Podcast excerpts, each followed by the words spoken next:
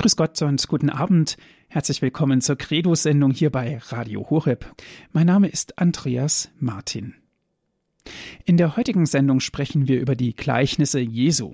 Wir stellen uns die Frage, wie hat eigentlich Jesus Christus den Glauben an das Reich Gottes verkündet? Ein Paradebeispiel ist dazu das Gleichnis. Das Gleichnis ist eine außergewöhnliche und zugleich auch grandiose Form, den Glauben in farbige Bilder zu kleiden. Jesus ermöglicht dem Zuhörer oder auch dem Leser eines Gleichnisses, wie in einem Film eine Szene vom Glauben vor dem inneren Auge zu sehen.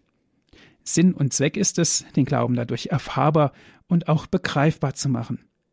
Wir werden jetzt genauer darüber sprechen mit Herrn Professor Dr. Thomas Söding. Er ist uns aus Bochum jetzt telefonisch zugeschaltet. Guten Abend, Herr Professor Söding. Ja, guten Abend. Ich darf Sie kurz vorstellen. Professor Söding ist Jahrgang 1956 und Professor für Neues Testament an der Ruhr-Universität Bochum. Die Schwerpunkte seiner Arbeit in Forschung und Lehre sind die Exegese der Evangelien, die paulinische Theologie, die Theorie und Praxis der Schriftenauslegung. Thomas Söding ist Mitglied zahlreicher wissenschaftlicher und kirchlicher Gremien, darunter der Akademie der Wissenschaft des Landes Nordrhein-Westfalen und in der Internationalen Theologenkommission im Vatikan. Herr Professor Söding, in Ihrem Lebenslauf steht, Sie sind Fachmann für Exegese der Evangelium und Schriftenauslegung im Neuen Testament. Das heißt, Sie haben sich ganz klar auch mit den Gleichnissen auseinandergesetzt. Ja, selbstverständlich. Also wer sich irgendwie mit Jesus auseinandersetzt, wer irgendwie die Evangelien liest, stößt ja auf diese faszinierende Form der Verkündigung, die für Jesus durch und durch charakteristisch äh, gewesen äh, ist. Also wenn man fragt, ähm, was sind sozusagen die Merkmale seiner Verkündigung, dann ist sicherlich auf der einen Seite das, dass er den Menschen mit äh, seinen Taten geholfen hat, insbesondere mit den Heilungen, aber auf der anderen Seite sind offensichtlich diese Gleichnisse im Gedächtnis geblieben. Herr Professor Söding, erklären Sie uns doch mal, was ist überhaupt ein Gleichnis? Ja, Sie haben das in Ihrer Anmoderation hier schon sehr schön angesprochen. Also ein Gleichnis ist ganz kurz gesagt eine Bildgeschichte. Zwei Aspekte hat dieses Wort Bildgeschichte. Auf der einen Seite, es sind Geschichten, es sind Erzählungen, übrigens frei erfundene Erzählungen. Diese Erzählungen sind lebensnah, es sind Geschichten, die das Leben schreibt, aber es ist keine Reportage, es ist keine Berichterstattung.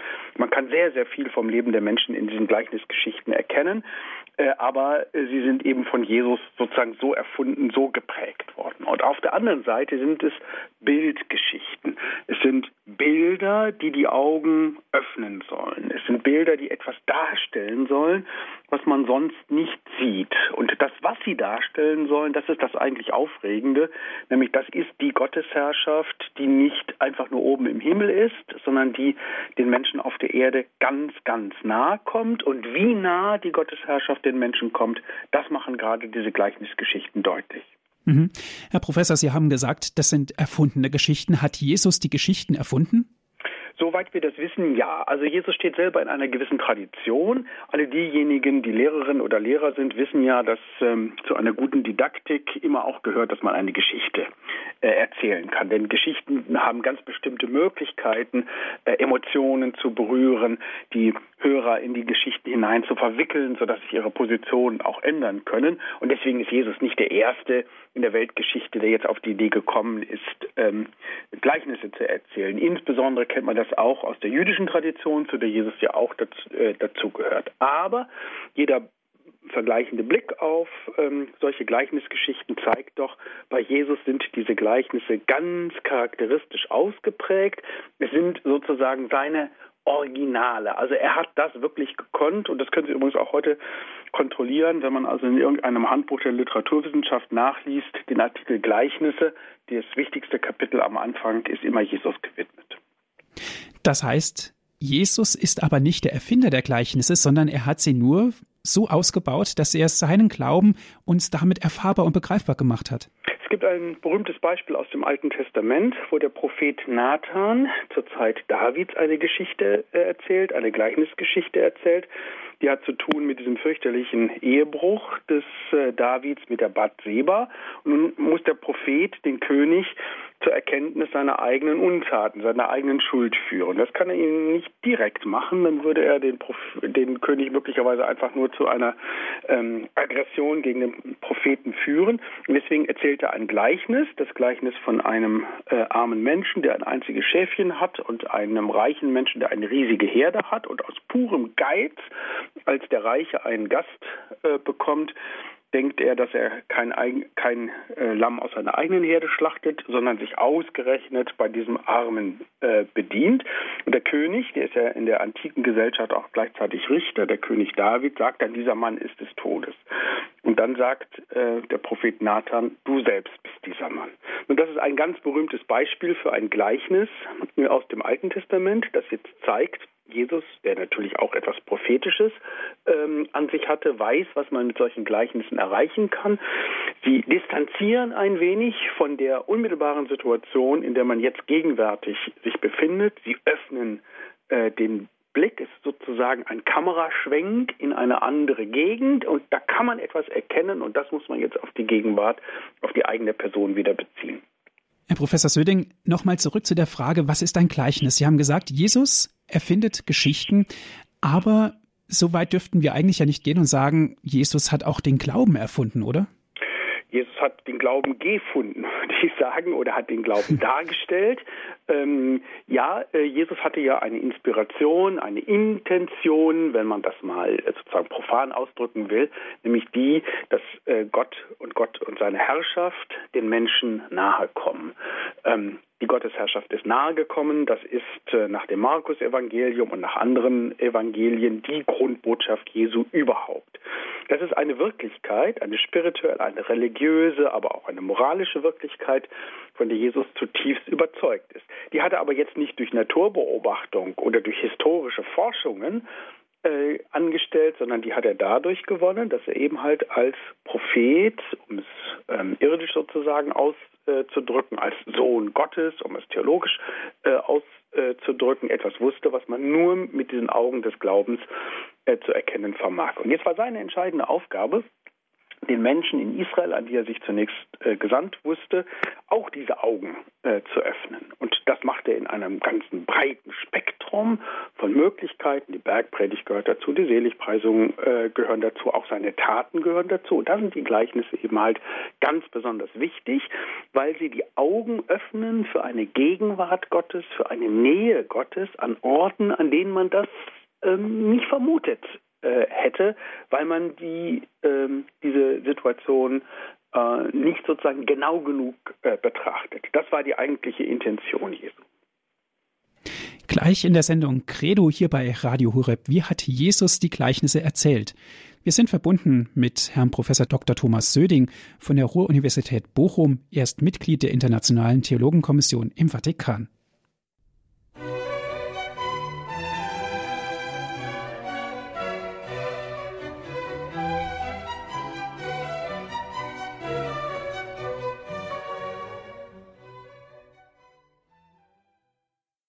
Sie hören die Credo-Sendung hier bei Radio Horeb. Mein Name ist Andreas Martin. Heute geht es um das Thema die Gleichnisse Jesu.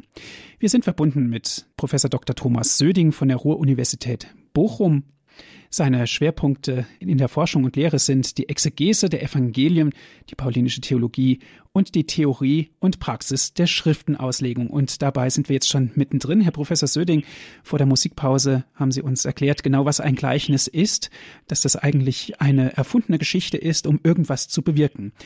Jesus hat viele Gleichnisse erzählt. Warum hat er das gemacht ja, er wollte die Menschen halt erreichen, er wollte den Menschen nah sein und deswegen erzählte er ihnen Geschichten, die aus ihrem eigenen Leben äh, stammen. Nicht? Also ob eine Frau jetzt Brot backt mit, mit äh, Sauerteig oder ob ein Hirt sich um seine Schafe äh, kümmert. Die Geschichten, die Jesus äh, erzählt, sind nahe bei den Menschen, äh, denen er diese Geschichten äh, erzählt. Äh, und er erzählt diese Geschichten, wenn wir zunächst mal uns an den Evangelien äh, orientieren, in ganz unterschiedlichen Situationen. Manchmal wird er eben halt hart kritisiert äh, und argumentiert jetzt nicht einfach dagegen, sondern erzählt eine Geschichte. Ähm, manchmal verstehen seine Zuhörer etwas nicht, dann versucht er mit Hilfe einer Gleichnisgeschichte es äh, zu äh, erläutern. Manchmal hat er aber auch möglicherweise zu viel Zustimmung, zu viel Enthusiasmus und dann erzählt er ein Gleichnis und bringt ähm, seine Anhänger auf den Boden der Tatsachen äh, zurück. Das ist also ein ganz, ganz breites Spektrum und die Pointe aller dieser Gleichnisgeschichten ist, dass die Verbindung zwischen der Herrschaft Gottes, von der die meisten meinten, sie ist ja weit weg im Himmel und im eigenen Leben, dass diese Verbindung hergestellt wird. Wie muss man sich das vorstellen?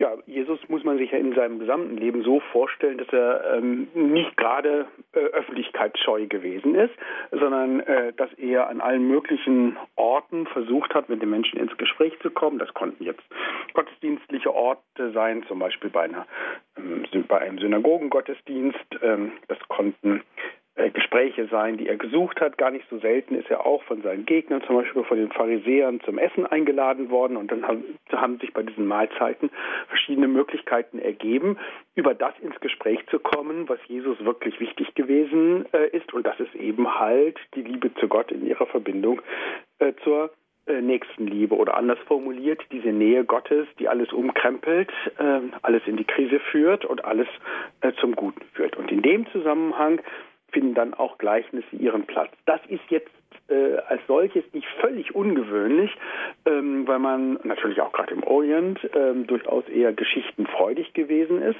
Ungewöhnlich ist vielleicht eher, ähm, wie ernst diese Geschichten gewesen sind, wie nachdenklich diese Gleichnisse äh, machen. Und diese Nachdenklichkeit liegt nicht daran, dass die Geschichten jetzt besonders kompliziert gewesen sind. Im Gegenteil, sie sind relativ einfach, sondern die Nachdenklichkeit besteht darin, dass man diese kleinen Geschichten mit dem großen Gott in Verbindung bringen soll. Jeder kennt auch das Prinzip der stillen Post. Einer erzählt was und dann wird es weiter erzählt und am Ende kommt wirklich eine Sinnverdrehung heraus. Musste man nicht damit rechnen, war das keine Gefahr?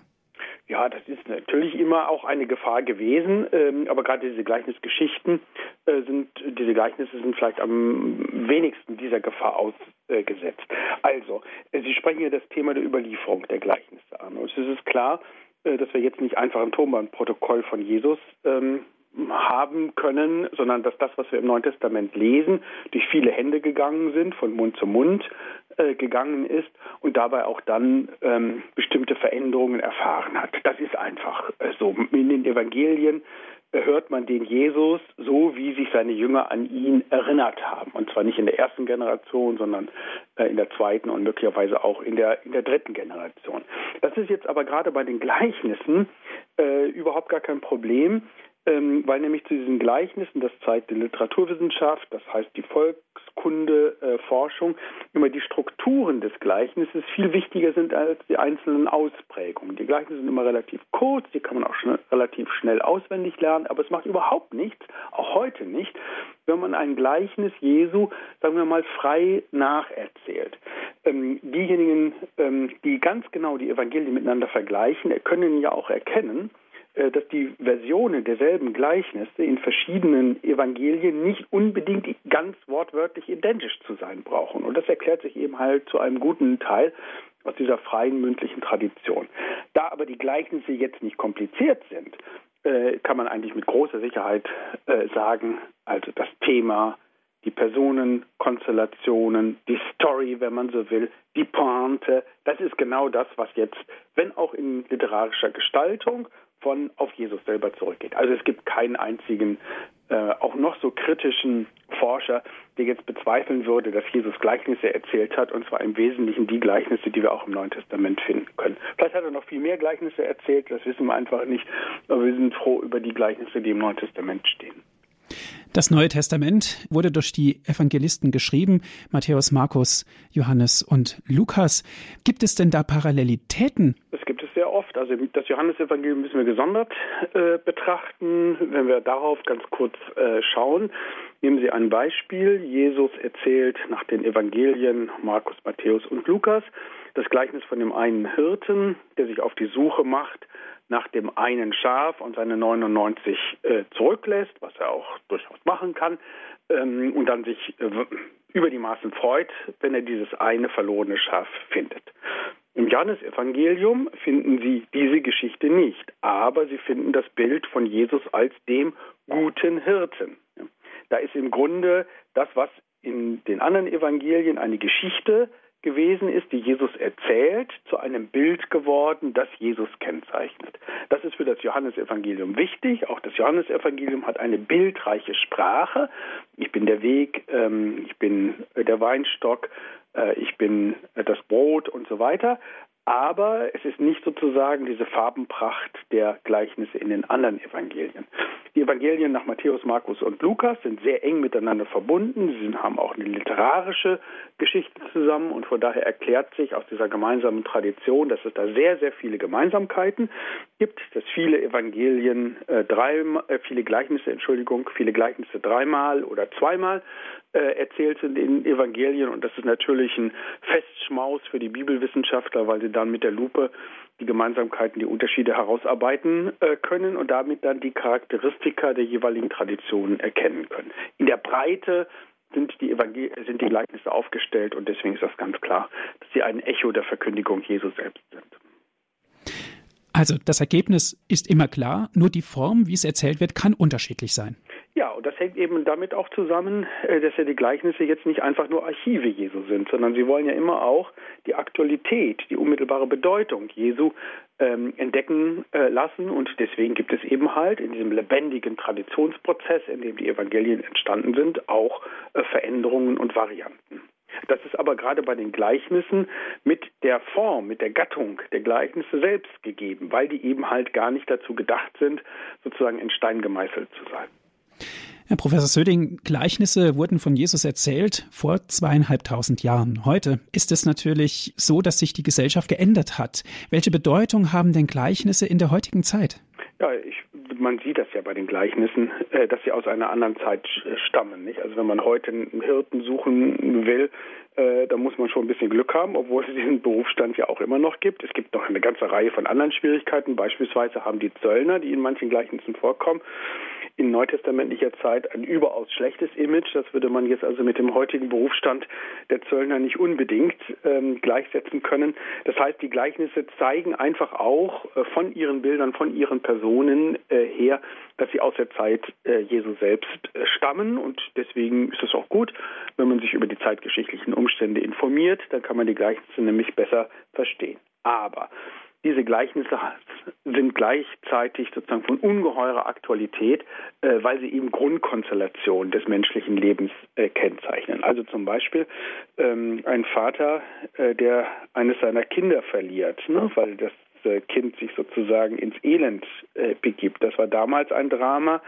das ist heute ein Drama. Und so wie ein Kind, das sozusagen in die Irre gegangen ist, heute noch ähm, mit allen Fasern seines Herzens wünschen muss, einen Vater zu haben, wie in diesem Gleichnis, äh, das Jesus erzählt hat vom verlorenen äh, Sohn, so wie das damals gewesen ist, so ist das heute äh, tatsächlich auch. Also die Gleichnisse, es ist ja erstaunlich, gelten ja überhaupt nicht als abgestanden, sondern sie sind ähm, modern, sie sind aktuell, sie wollen umgesetzt, sie wollen neu ähm, entdeckt werden und je intensiver man sich mit diesem Gleichnis beschäftigt, desto deutlicher wird. Heißt das, wir sollten Gleichnisse lesen und uns da selber einen Reim drauf machen oder welchen Tipp geben Sie uns? Äh, selber lesen ist mal das Erste. Ähm, äh, langsam lesen das Zweite. Nicht viele ähm, denken ja, ich, ich kenne diese Gleichnis äh, schon, habe es vielleicht schon äh, 10, 20, vielleicht 1000 Mal äh, gehört. Also mir geht so, äh, wenn ich diese bekannten Gleichnisse nochmal neu anschaue, ich entdecke immer etwas Neues, weil ich mich selber ja in der Zwischenzeit verändert habe, weil ich selber ja neue äh, Fragen habe. Herabsetzung der Lesegeschwindigkeit, langsam werden, vielleicht sozusagen so einen inneren Film laufen lassen. Die Gleichnisse ähm, sind Bildgeschichten. Ähm, sich die Szene, die da beschrieben äh, wird, möglichst plastisch vorstellen. Ob das ein altertümlicher Bildzusammenhang oder moderner Zusammenhang ist, das ist völlig ähm, gleich. Und dann finde ich eine Frage wichtig, nämlich die, ähm, sich zu fragen, wo komme ich denn jetzt eigentlich in der Geschichte vor? Also nehmen wir mal das Beispiel vom verlorenen Sohn. Ja?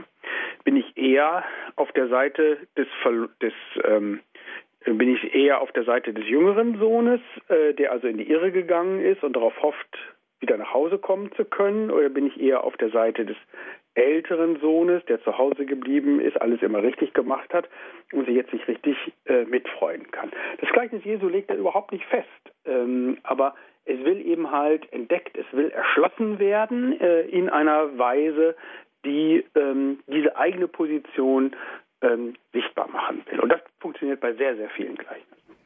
Wer die Bibel zur Hand nimmt und darin auch stöbert und Gleichnisse liest, auch den Kontext dazu in Bezug auf die Jünger, die fragen natürlich auch nach, was ist denn jetzt eigentlich der Sinn des Gleichnisses? Und diese Frage müssten wir uns heutzutage eigentlich auch stellen. Ja, ganz richtig. Und äh, die Antwort, die Jesus auf diese Frage gibt, ist gar nicht so einfach. Ähm, wir denken ja meistens, die Gleichnisse Jesu muss man unmittelbar verstehen. Aber interessanterweise äh, denkt Jesus sehr viel ähm, dialektischer. Na klar, die Gleichnisse sind, sind einfach, wenn man so will. Es gibt, äh, man braucht nicht sozusagen Wissenschaftler sein, um ähm, das Gleichnis vom Seemann oder das Gleichnis vom verlorenen Schaf oder so zu verstehen. Aber entscheidend ist ja jetzt nicht irgendwie nur den Sinn der des Textes zu erfassen, sondern entscheidend ist ja jetzt, den Blickwinkel Jesu zu teilen. Also erkennt man sich selbst in der eigenen Gottesbeziehung wirklich in diesem Gleichnis wieder. Und da ist Jesus ähm, sehr realistisch, manche würden vielleicht sagen auch skeptisch, er will die Augen öffnen, aber viele die äh, wollen sich die Augen nicht so öffnen lassen. Die wollen Gott nicht so sehen. Die können Gott nicht so sehen, wie Jesus ihn gesehen hat. Sie können sich selbst, sie können die anderen Menschen nicht so sehen, wie Jesus sie gesehen hat. Und deswegen haben die Gleichnisse eine, wenn man so sagen darf, dialektische Wirkung. Sie sind ganz klar, aber weil sie ganz klar sind, stiften sie nicht nur Verständnis, sondern sie lösen auch Widerspruch aus. Und damit hat sich Jesus sehr intensiv auseinandergesetzt und eine ganze Reihe von Gleichnissen haben das eigentlich auch äh, zum Thema, diese Schwierigkeiten, diese Widerstände von Menschen zu akzeptieren, zu bejahen, zu verstehen, dass sie wirklich gemeint sind, dass sie in den Augen Gottes wichtig sind. Wenn man sich zum Beispiel eingestehen muss, dass man äh, möglicherweise eben halt doch etwas mehr mit dem verlorenen Schaf zu tun hat, ähm, weil man lebt, wie man lebt, als man das ursprünglicherweise zugibt äh, in der Öffentlichkeit äh, oder auch äh, vor dem eigenen Gewissen, dann ist das ein schwieriger Prozess. Und je klarer das Gleichnis ist, äh, desto stärker ist dieser äh, Prozess. Das Wesentliche ist aber, äh, dass Jesus eben diese Gleichnisse jetzt nicht erzählt, um den Menschen ein schlechtes Gewissen zu machen, sondern um den Menschen zu zeigen, in welchen positiven Situationen, in welchen negativen Situationen auch immer sie Gott entdecken können. Also ein Vater, der sein Kind, seinem Kind vergibt, den hat es Gott sei Dank immer wieder gegeben. Es ist Glücksfall, es gibt tausend Gegenbeispiele, aber es gibt diese positiven Beispiele. Und Jesus sagt jetzt, schaut auf diese positiven Beispiele genau an und erkennt jetzt darin nicht nur ein moralisch gutes Verhalten, sondern entdeckt in diesem Verhalten auch eine Spur Gottes selbst. Das ist die eigentliche positive Botschaft der Gleichnis. Sie hören die Sendung Credo hier bei Radio Horeb. Heute geht es um das Thema der Gleichnisse. Sie hören die Sendung Credo hier bei Radio Horeb. Gleich nimmt uns Professor Dr. Thomas Söding mit in die Welt der Gleichnisse. Er wird uns anhand eines Beispiels die fantastische Illusion des Gleichnis vor unser inneres Auge führen. Bleiben Sie dran.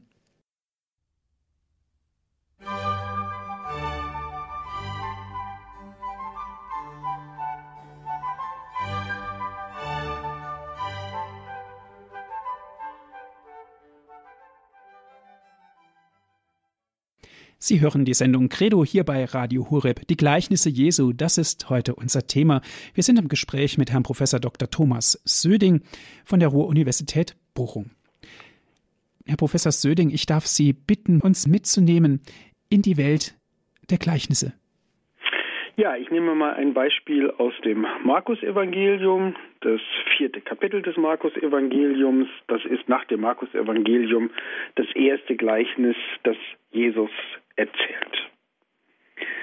Ein andern Mal lehrte er wieder am Ufer des Sees und sehr viele Menschen versammelten sich um ihn. Er stieg deshalb in ein Boot auf dem See und setzte sich. Die Leute aber standen am Ufer. Und er sprach lange zu ihnen und lehrte sie in Form von Gleichnissen. Bei dieser Belehrung sagte er zu ihnen, hört, ein Sämann ging aufs Feld, um zu säen.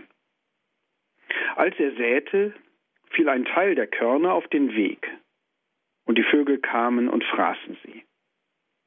Ein anderer Teil fiel auf felsigen Boden, wo es nur wenig Erde gab, und ging sofort auf, weil das Erdreich nicht tief war, als aber die Sonne hochstieg, wurde die Saat versenkt und verdorrte, weil sie keine Wurzeln hatte. Wieder ein anderer Teil fiel in die Dornen, und die Dornen wuchsen und erstickten die Saat, und sie brachte keine Frucht. Ein anderer Teil schließlich fiel auf guten Boden und brachte Frucht. Die Saat ging auf und wuchs empor und trug dreißigfach, ja sechzigfach und hundertfach. Und Jesus sprach, wer Ohren hat zum Hören, der höre. Soweit dieses Gleichnis. Wer Ohren hat zu hören, der höre. Das heißt, Jesus sagt nicht nur einfach passt auf, äh, sondern ihr müsst eure Ohren äh, öffnen.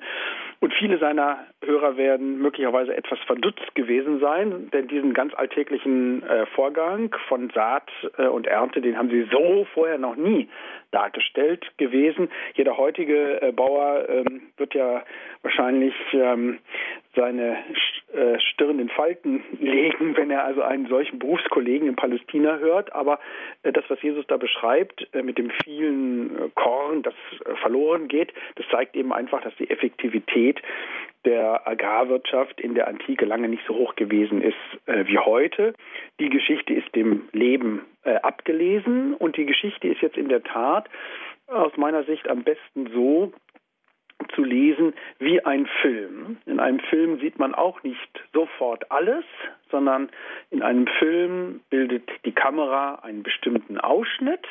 Sie konzentriert unser Interesse auf ganz bestimmte Details. Und das macht äh, Jesus auch in diesem Gleichnis.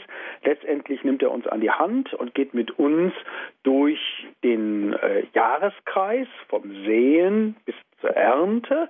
Und am Anfang fokussiert er unsere Aufmerksamkeit immer auf das, was nicht gelingt. Gleichzeitig ist natürlich der, ist die Saat, die dann später Frucht bringt, auch immer schon gewachsen. Äh, aber das ist, steht jetzt nicht im Ausschnitt dieses Bildes. Dreimal wird aus verschiedenen Gründen, und zwar immer sozusagen später im Jahr, beobachtet, was alles nicht gelingt. Und dann zum Schluss kommt natürlich, aller guten Dinge sind drei und dann noch einer obendrauf. Dann kommt diese positive äh, Wendung. Der Teil der Saat, der auf guten Boden äh, fällt, der bringt Frucht und zwar irre Mengen, 30-fach und 60-fach und, äh, und hundertfach. Das ist ähm, in bestimmter Fokussierung, in bestimmter Stilisierung eine Alltagsgeschichte, die durch den Bezug auf das Reich Gottes durch den Bezug auf Jesus, der diese Gleichnisse, dieses Gleichnis erzählt hat, eine enorme religiöse Bedeutung ähm, gewinnt. Die Menschen werden sozusagen an den Grenzen, an die Grenzen ihrer alltäglichen Erfahrung geführt und genau da können sie etwas von Gott entdecken. Das heißt, dieser Schritt, den Jesus gebraucht hat, um das Gleichnis uns klar zu machen, ist eigentlich ein ganz einfacher Schritt. Am Ende die Verstärkung, Sie haben es genannt, die reiche Frucht, das heißt im, im übertragenen Sinne Erfolg im Leben, Glück, Glaube, Hoffnung, Liebe, Werke der Nächstenliebe und so weiter. Genau, das kann man, und jetzt beginnt im Grunde der Prozess des, des, des, Verstehens. Ja, was hat das mit mir zu tun? Was hat das mit Gott zu tun? Und da kommt es natürlich ganz darauf an, äh, welche Position man äh, hat, auch von der heraus man dieses Gleichnis hört. Stellen wir uns mal vor, ähm, einer, äh, der Jesus beobachtet hat äh, und sehr, sehr skeptisch ist, ob seine Verkündigung ähm, wohl wahr sein äh, kann, äh, der hört dieses Gleichnis. Äh, und der denkt natürlich, naja, dieser Jesus, äh, was hat er schon zu bieten? Und die paar Leute, äh, die er gefunden hat. Und ganz viele sind an, haben an ihm überhaupt gar kein Interesse. Und was hat sich denn wirklich schon groß geändert durch die Verkündigung Jesu. Die werden jetzt von Jesus sozusagen eingefangen, man kann vielleicht im positiven Sinne des Wortes auch sagen, eingewickelt, ja, Misserfolg, Misserfolg, Misserfolg, aber sei dir nicht zu sicher. Am Ende kommt die Ernte und dann wird der Ernteertrag alle Verluste unendlich weit äh, überwiegen. Und warum? weil der Same ausgesät äh, wird. Und warum ist der Same am Ende fruchtbar? Weil er ein Bild für Gott selbst ist. Umgekehrt, wenn jetzt jemand sozusagen einfach Feuer und Flamme äh, ist und jetzt äh, gar nicht genug erwarten kann, wann denn nun ein, endlich das Reich Gottes in Vollendung kommt, der wird von Jesus an die Hand genommen und gesagt, Vorsicht, schau doch an, was nach dem äh, Vorgang des Aussehens auch zunächst zu beobachten äh, sein wird. Die Form von Ergebnislosigkeit, die Form von Fruchtlosigkeit, die Form von äh, Vergeblichkeit, das musst du, das müsst ihr einkalkulieren. Also es ist sehr viel sozusagen drumherum, es ist sehr viel es ist ein sehr, sehr vielschichtiges und vielseitiges Gleichnis, das man von verschiedenen Seiten äh, lesen und verstehen kann und soll.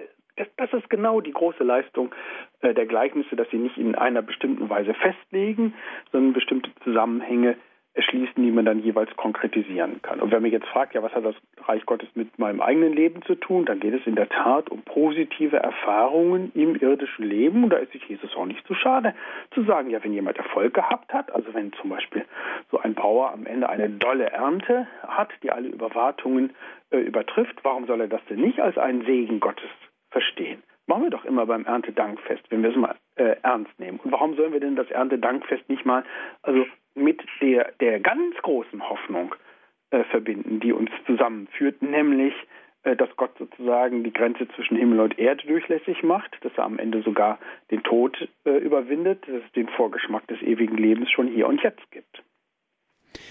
Herr Professor Söding, durch das Gleichnis, was uns Jesus erzählt hat, will er uns ja eigentlich das Reich Gottes nahebringen. Aber wie hat er denn eigentlich das Wort Gottes im Mund annehmen können? Woher hatte er das gehabt? Kann man das irgendwie herausfinden? Naja, also die Evangelien sagen halt, ähm, dass er einen ganz besonderen Draht äh, zu Gott, dem Vater, gehabt. Ähm, auch die Evangelien suchen ja nach Typen, nach Begriffen, nach Modellen äh, und dann sagen sie, ähm, Jesus war ein Prophet. Wenn man ganz genau ähm, es nimmt, Jesus war nicht ein Prophet, sondern er war der Prophet, ja, also der, der wirklich sozusagen den richtigen Draht äh, zu Gott gehabt hat. Und das führt uns natürlich auch in der Gegenwart in viele Überlegungen hinein, weil wir uns ja schon auch Rechenschaft in unserem modernen Weltbild machen wollen, trauen wir wirklich Gott zu, äh, dass es so etwas gibt wie inspirierte Menschen, Glauben wir, dass es letztendlich so eine Art Betonwand zwischen Himmel und Erde, zwischen Gott und den Menschen gibt? Oder glauben wir, dass es da eine ganze Vielzahl von Kommunikationsdrähten äh, gibt.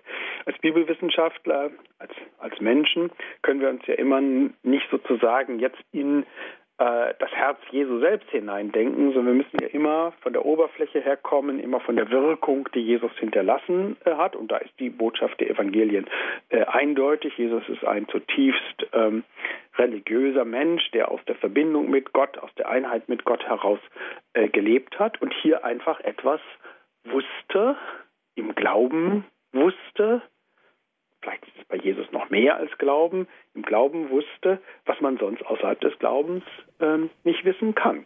In, an einigen, das wird gar nicht so häufig in den Evangelien beschrieben, weil es ja auch sehr diskret gehandhabt werden muss. Jesus redet da von Offenbarung. Es gibt eine Offenbarung des Vaters an den Sohn und diese Offenbarung hat Jesus nicht für sich selbst behalten, sondern die hat er weitergegeben. Heißt das denn auch, dass das Gleichnis im Grunde genommen von Jesus gar nicht zu trennen ist, weil er ja von sich selber, das heißt auch vom Reich Gottes erzählt und das zum Ausdruck bringen möchte? Das ist gerade eine der Ergebnisse der auch der modernen Gleichnisforschung, dass man Texte nicht nur als Texte, Bilder nicht nur als Bilder äh, sieht, sondern dass man die Texte und die Bilder immer in ihren Kontext hineinstellt. Und Kontext heißt ja in erster Linie, kein Gleichnis kann ich ohne ihren Erzähler äh, verstehen, ohne seinen Erzähler verstehen, das heißt ohne Jesus. In unserem äh, Fall, ähm, also sich vorzustellen, dass der Sämann nicht irgendwas mit Jesus zu tun hätte, ist ein bisschen verkrampft. Ja? Positiv äh, formuliert, ich sage jetzt nicht einfach, der Sämann ist Jesus, dafür ist das jetzt auch wieder, das wäre, dann hätte Jesus kein Gleichnis zu erzählen brauchen, aber das, was Jesus tut, das, was Jesus erlebt, so wie Jesus wirkt, das lässt sich in der Form einer solchen Beispielgeschichte sehr genau und sehr präzise darstellen, und zwar genauer und präziser, als wenn Jesus nur einfach eine Analyse seiner bisherigen Verkündigung ähm, vorgelegt hätte. Also da bin ich ähm, ganz entschieden der Meinung, die Gleichnisse sind, wenn man so will, ein Stück Christologie, aber nicht Christologie in der Form von Titeln oder von Formeln, sondern Christologie in der Weise von Geschichten und von Erzählungen, die von ihrem Erzähler her entschlüsselt werden sollen. Die andere Seite ist natürlich auch, dass diese Gleichnisse nicht in den luftleeren Raum hineingesprochen worden sind, sondern Adressaten haben. Jesus wirkt in Israel, es gibt den Kommunikationszusammenhang des Reiches Gottes, aber Jesus redet nicht einfach sozusagen alle Menschen undifferenziert an, sondern er hat eine gewisse Vielfalt von äh, Einstellungen auf Seiten seiner Hörerschaft vor Augen und die können alle aus der Gleichnisgeschichte ihre ganz eigene Lehre ziehen. Herr Professor Söding, können wir es so weit gehen und irgendwann mal sagen, wenn wir über das Neue Testament sprechen, wir sprechen nicht über das Neue Testament, sondern vom Gleichnis Jesu? Äh, manche sagen, ähm, soll man nicht formulieren, Jesus selbst ist das große Gleichnis Gottes. Jesus hat Gleichnisse erzählt, aber ähm, man kann das sich mal überlegen, ob nicht Jesus selbst das Gleichnis Gottes ist. Also ähm, Jesus ist, so heißt es bei den Paulusbriefen, das Bild Gottes. Jesus ist der Mensch nach dem Bilde Gottes, das große Ebenbild Gottes. Also wenn man an einem Menschen erkennen kann, wer Gott ist und was Gott ist, dann ist das dieser Jesus. Oder nochmal anders formuliert, das wäre im Johannesevangelium ähm, gedacht, man sieht sozusagen Jesus, man sieht das Antlitz Jesu und durch das Antlitz Jesu hindurch, wie ein Fenster, sieht man Gott selbst und gleichzeitig ist das Antlitz Jesu auch wie ein Spiegel. Ich erkenne mich selbst, aber so, wie Gott selbst mich äh, anschaut. Das ist ein sozusagen ganz tiefer äh, Gedanke, ähm, der meines Erachtens genau diesen Ansatz der Gleichnisverkündigung äh, Jesu weiterführt äh, und jetzt sagt, naja, also Jesus hat Bilder vom Reich Gottes gemalt, in denen ich Gott erkennen kann, in denen ich mich selbst im Zusammenhang Gottes erkennen kann, das kann ja dann von dem Gleichnismaler Jesus nicht abstrahieren, sondern das muss ja auch für Jesus selbst gelten. Man muss nur immer wissen, wenn man jetzt hier vom Bild Gottes und so weiter spricht, dass es da jetzt nicht um eine billige Kopie geht oder äh, nicht nur um eine Art Foto Gottes oder irgendwas in der Art, sondern dass es um die Realität Gottes selbst geht, die sich aber genau gerade in diesen Bildern und in den Prozessen des Glaubens, die sie auslösen, zeigt. Die Gleichnisse Jesu, darum geht es heute in unserer Credo-Sendung hier bei Radio Horeb. Wir sprechen mit Herrn Professor Dr. Thomas Söding von der Ruhr-Universität in Bochum.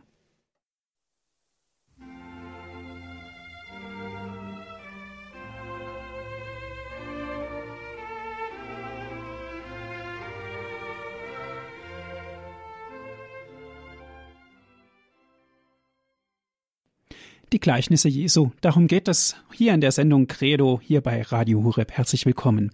Herr Professor Söding, wir haben vorhin über die Gleichnisse gesprochen, die Jesus dargelegt hat, ganz einfach, weil er das Gottesreich verkünden möchte, uns erfahrbar, greifbar und auch begreifbar machen möchte. Ich könnte mir allerdings auch vorstellen, dass das gewisse Reaktionen hervorruft. Zunächst positiv, natürlich, die Leute wollen mehr erfahren, ihnen wird was Unbekanntes nahegebracht, dargelegt, aber es können mit Sicherheit auch negative Reaktionen aufgekommen sein. Ja, ganz genau so ist es. Äh, und ich finde es ja zunächst mal bemerkenswert, dass das Neue Testament nicht so tut, äh, als habe es diese Skepsis gegenüber Jesus, diese Fragen, diese Kritik an Jesus nicht gegeben. Es gehört doch zur Ehrlichkeit dazu. Man könnte sich doch auch vorstellen, dass Jesus der große äh, Heros der Kommunikation gewesen wäre, der den Mund aufmacht und dann wagt keiner mehr zu widersprechen. So ist es aber nicht. Jesus provoziert, er löst Widerspruch aus und er äh, setzt sich auch mit diesem äh, Widerspruch konstruktiv äh, auseinander. Ich würde grundsätzlich sagen, wo es Fragen an Jesus äh, gibt, wo es Kritik an Jesus gibt, die im Neuen Testament überliefert wird, lohnt es sich doppelt genau hinzuschauen. Denn wenn diese Kritik und diese Fragen nicht wichtig wären, dann würden sie gar nicht im Neuen Testament aufgenommen werden. Also nehmen wir mal ein Beispiel. Äh, Im 15. Kapitel des Lukas-Evangeliums wird erzählt, dass äh, Jesus ähm, mit Zöllnern und Sündern zusammensitzt und von Pharisäern und Schriftgelehrten deswegen kritisiert wird. Wenn man mich jetzt mal fragt, warum kritisieren die Jesus eigentlich, äh, dann kommt man auf Antworten, die haben jetzt nichts mit moralischem Hochmut zu tun, sondern die haben etwas mit einem bestimmten Verständnis des alttestamentlichen Gesetzes äh, zu tun, das von Jesus sehr, sehr ernst genommen wird und das sagt, ähm, man muss auf Sünder zu, man muss auf Abstand zu Sündern äh, gehen, weil man sich sonst an der Sünde ansteckt. Wie bei einer Krankheit, in einer ansteckenden Krankheit. Da gibt es bei uns heute manchmal noch, dass man äh, Quarantäne verhängt, also sozusagen eine Art Kontaktsperre. Und unter den damaligen Bedingungen war das natürlich noch sehr viel ähm, häufiger äh, notwendig. Die, äh, die Kritik an Jesus lautet, wenn du ein wirklicher Heiliger bist, dann musst du wissen, äh, mit welchem Gesindel du dich da einlässt. Und wenn du dich mit denen einlässt, äh, dann äh, erwächst du den Eindruck, du kannst nicht zwischen Gut und Böse äh, unterscheiden. Du verharmlost die Sünde. Ne? Das ist doch wirklich ein ernstzunehmender Einwand gegen Jesus, der deswegen auch relativ häufig im Neuen Testament wiedergegeben wird. Aber jetzt geht natürlich da nicht in die Knie, äh, sondern jetzt bleiben wir im 15. Kapitel des Lukasevangeliums. Es erzählt er gleich drei Gleichnisse vom Verlorenen, das Gleichnis vom verlorenen Schaf, das Gleichnis von der verlorenen Drachme, das war damals eben halt ein eine Münze, Gleichnis vom verlorenen Groschen oder wie man das ähm, dann aktualisierend übersetzen will. Und dann kommt zum Schluss das Gleichnis vom verlorenen Sohn. Das sind drei Gleichnisse, die machen einen bestimmten Weg auch durch, den man genau beschreiben äh, kann und die zeigen den Kritikern Jesu, warum Jesus so ist, wie er ist. Ja, dass also diese ähm, Mähler, diese Gastmähler mit äh, Pharisäer, mit äh, Zöllnern und Sündern ähm, nichts damit zu tun haben, dass Jesus äh, Fehlverhalten verharmlost, sondern dass er der gute Hirt ist, der sich auf die Suche macht, dass er äh, sich auch mal mit einer Frau vergleicht, die auf die Suche nach dem Verlorenen geht und sich wahnsinnig freut, äh, wenn sie es äh, findet. Jesus auf der Suche nach den Verlorenen. Das Gleichnis vom verlorenen Sohn ist dann natürlich die Krönung. Inwieweit ist es denn wichtig, sich mit den Gleichnissen auch kritisch auseinanderzusetzen und vielleicht auch mal den ein oder anderen Haken daran zu setzen? Ja, das ist immer richtig, äh, weil eine intelligente Kritik äh, den Glauben nie zerstört, sondern äh, ihn voranbringt. Ne? Muss allerdings eine intelligente Kritik sein, also jetzt nicht einfach sozusagen antikirchliche oder antichristliche Vorurteile kolportieren. Ähm, viele stört ja an den Gleichnissen, dass Jesus auch unmoralische Helden äh, kennt. Also zum Beispiel äh, derjenige, der da in der, in der Gefahr steht, seinen Job zu verlieren, jetzt erstmal schnell auf Kosten seines Herrn all dessen Schuldnern die äh, Schulden erlässt, damit er später bei denen anklopfen kann, dass die ihm helfen werden. Das ist natürlich ein Betrüger. Äh, und jetzt finden viele ähm, fürchterlich, dass Jesus äh, solche Betrugsgeschichten erzählt und jetzt nicht einfach äh, in der Geschichte diesen Betrüger dem Richter übergibt, sondern äh, sagt, nehmt euch den doch mal zum Vorbild. Ja, also die Kinder dieser Welt äh, sind manchmal klüger als äh, als ihr. Unmoralische Geschichten.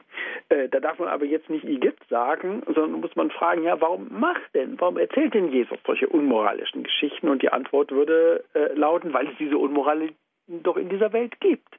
Und weil die, das Wirtschaftssystem seine eigene Logik hat. Wenn ich da nur sozusagen die Augen davor verschließe, wenn ich äh, immer nur sage, das ist ja ganz, ganz, ganz fürchterlich, ja, dann tappe ich möglicherweise einfach in die Falle der moralischen äh, Überheblichkeit. Es gibt eine bestimmte Logik der, der Wirtschaft, so würde man das vielleicht heute äh, formulieren. Ähm, und wer dieser Logik der Wirtschaft äh, folgt, der ist deswegen nicht dumm oder gleich unmoralisch, sondern der ist eben halt äh, jemand, der einfach sein Geschäft versteht. Und äh, wenn ihr jetzt sozusagen ein anderes Geschäft betreibt, wenn es euch jetzt nicht äh, um den irdischen, sondern um den himmlischen äh, Lohn äh, geht, wenn ihr wisst, dass die einzige Münze, die im Leben zählt, Gottes und Nächstenliebe äh, ist, ja, dann schaut euch doch einfach mal die Energie und die Leidenschaft und die Entschlusskraft und so weiter an. Ne? Das wäre sozusagen die Zumutung, die von diesem unmoralischen Gleichnis ausgeht.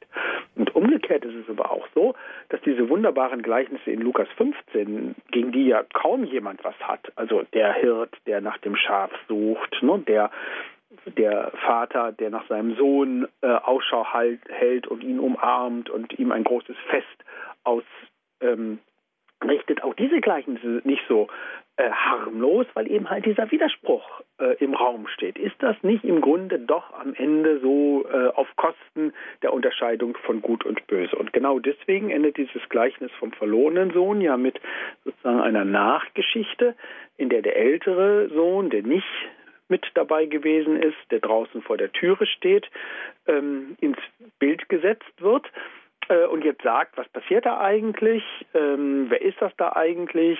Ähm, warum treibt denn der Vater diesen riesigen Aufwand für den verlorenen äh, Sohn, den, seinen jüngeren Bruder? Was ist denn eigentlich mit mir? Und dann erzählt die Jesus-Geschichte das Gleichnis weiter, dass Jesus eben halt nach draußen, äh, dass der Vater nach draußen geht und auch seinen ältesten Sohn äh, einlädt, um sich mitzufreuen und seine Bedenken hintanzustellen. Aber das Gleichnis endet offen. Es wird nicht erzählt, ob der ältere Sohn wirklich an dem Fest ähm, teilnimmt. Und das ist für mich ein klares Signal dafür. Jetzt ist der Ball sozusagen bei der Zuhörerschaft. Jetzt muss man selber entscheiden, wenn man zum Beispiel in der Position der Pharisäer und der Schriftgelehrten damals wie heute ist.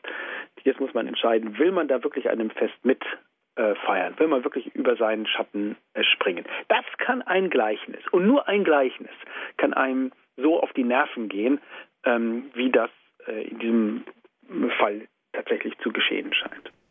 Herr Professor Söding, aber eigentlich ist es doch so, dass es sich doch bei einem Gleichnis um eine subjektive Meinung handelt.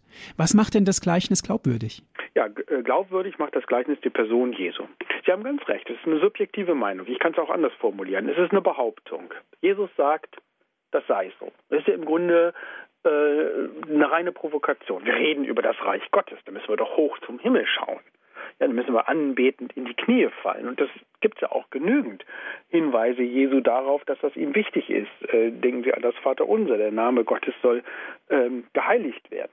Aber die Gleichnisse sagen, wenn wir vom Reich Gottes schauen, äh, reden wollen, dann dürfen wir nicht nur hoch in den Himmel äh, schauen, sondern wir müssen auch auf unsere Erde äh, schauen, wir müssen in unsere Geschichten hineinschauen, wir müssen in unsere Kultur hineinschauen, wir müssen auch in unser eigenes Herz hineinschauen, weil wir nämlich da auch Gott tatsächlich finden können. Das ist die These Jesu, das ist die Behauptung Jesu, das ist seine Botschaft. Ne? Und deswegen haben viele gefragt, was nimmst du da heraus? Soll ich wirklich glauben, dass Gott so ist? Bist du nicht sozusagen am Ende ein Schwätzer, ein, eine Art theologischer Hochstapler? Das ist die, der Kern der Kritik äh, seiner Gegner. Jetzt muss man äh, fragen, ja, und wie soll dann Jesus von seiner po Position überzeugen? Und da gibt es eigentlich nur von den Gleichnissen her geurteilt zwei Anhaltspunkte. Der eine Anhaltspunkt ist einfach, dass die Gleichnisse so toll sind, so gut sind, so schön erzählt sind. Ja, sie Sie machen etwas deutlich und sie zeigen eine Welt, zu der man eigentlich dazugehören will. Oder anders formuliert, die Gleichnisse sind eine Einladung. Beispiel äh, Gottes und Nächstenliebe, der ähm, Schriftgelehrte fragt, und wer ist mein Nächster? Und Jesus erzählt das Gleichnis vom barmherzigen Samariter. Ja, dann kann der Schriftgelehrte nicht umhin zu sagen, ausgerechnet der Samariter, ausgerechnet der Erbfeind, das ist derjenige, der das Richtige getan hat. Und dann hat ihn Jesus schon genau in diese Weite der Antwort auf die Frage, wer ist mein Nächster, hineingeführt, die seiner Verkündigung der Gottesherrschaft entspricht. Und das andere Glaubwürdigkeitskriterium ist Jesus selbst. Also lebt er das, was er sagt? Tritt er für seine Überzeugung ein? Und wenn man diese Frage beantworten will, kann man natürlich jetzt nicht mehr nur auf die Gleichnisse schauen, sondern muss man das ganze Leben Jesu betrachten. Und da wird uns in den Evangelien erzählt, ja, genau, dafür tritt Jesus ein, das ist sein Leben, das kann man seinem, seinem Leben ablesen, seinen Taten ablesen, seinen anderen Worten ablesen, das kann man am Ende auch seinem Leiden ablesen. Da passt sozusagen alles zusammen. Die Gleichnisse werden nicht dementiert durch andere Überlieferungen Jesu, sondern sie werden verifiziert. Herzlichen Dank, Herr Professor Söding. Die Sendezeit neigt sich nun dem Ende zu. Dankeschön für die vielen Informationen, die Sie uns gegeben haben über das Thema Gleichnisse von Jesus Christus. Ja, ich bedanke mich für die Gelegenheit, über diese faszinierenden Bildgeschichten des Glaubens zu sprechen. Danke auch an Sie, liebe Hörerinnen und Hörer. Wenn Sie vielleicht das ein oder andere nochmal nachlesen möchten, das Wissen vielleicht vertiefen möchten, Professor Dr. Thomas Söding hat dazu ein Buch im Jahr 2012 herausgegeben, wo viele Themen behandelt worden sind, die wir hier in dieser Credo-Sendung besprochen haben. Das Buch heißt Die Verkündigung Jesu, Ereignis und Erinnerung. Es ist im Herder Verlag erschienen.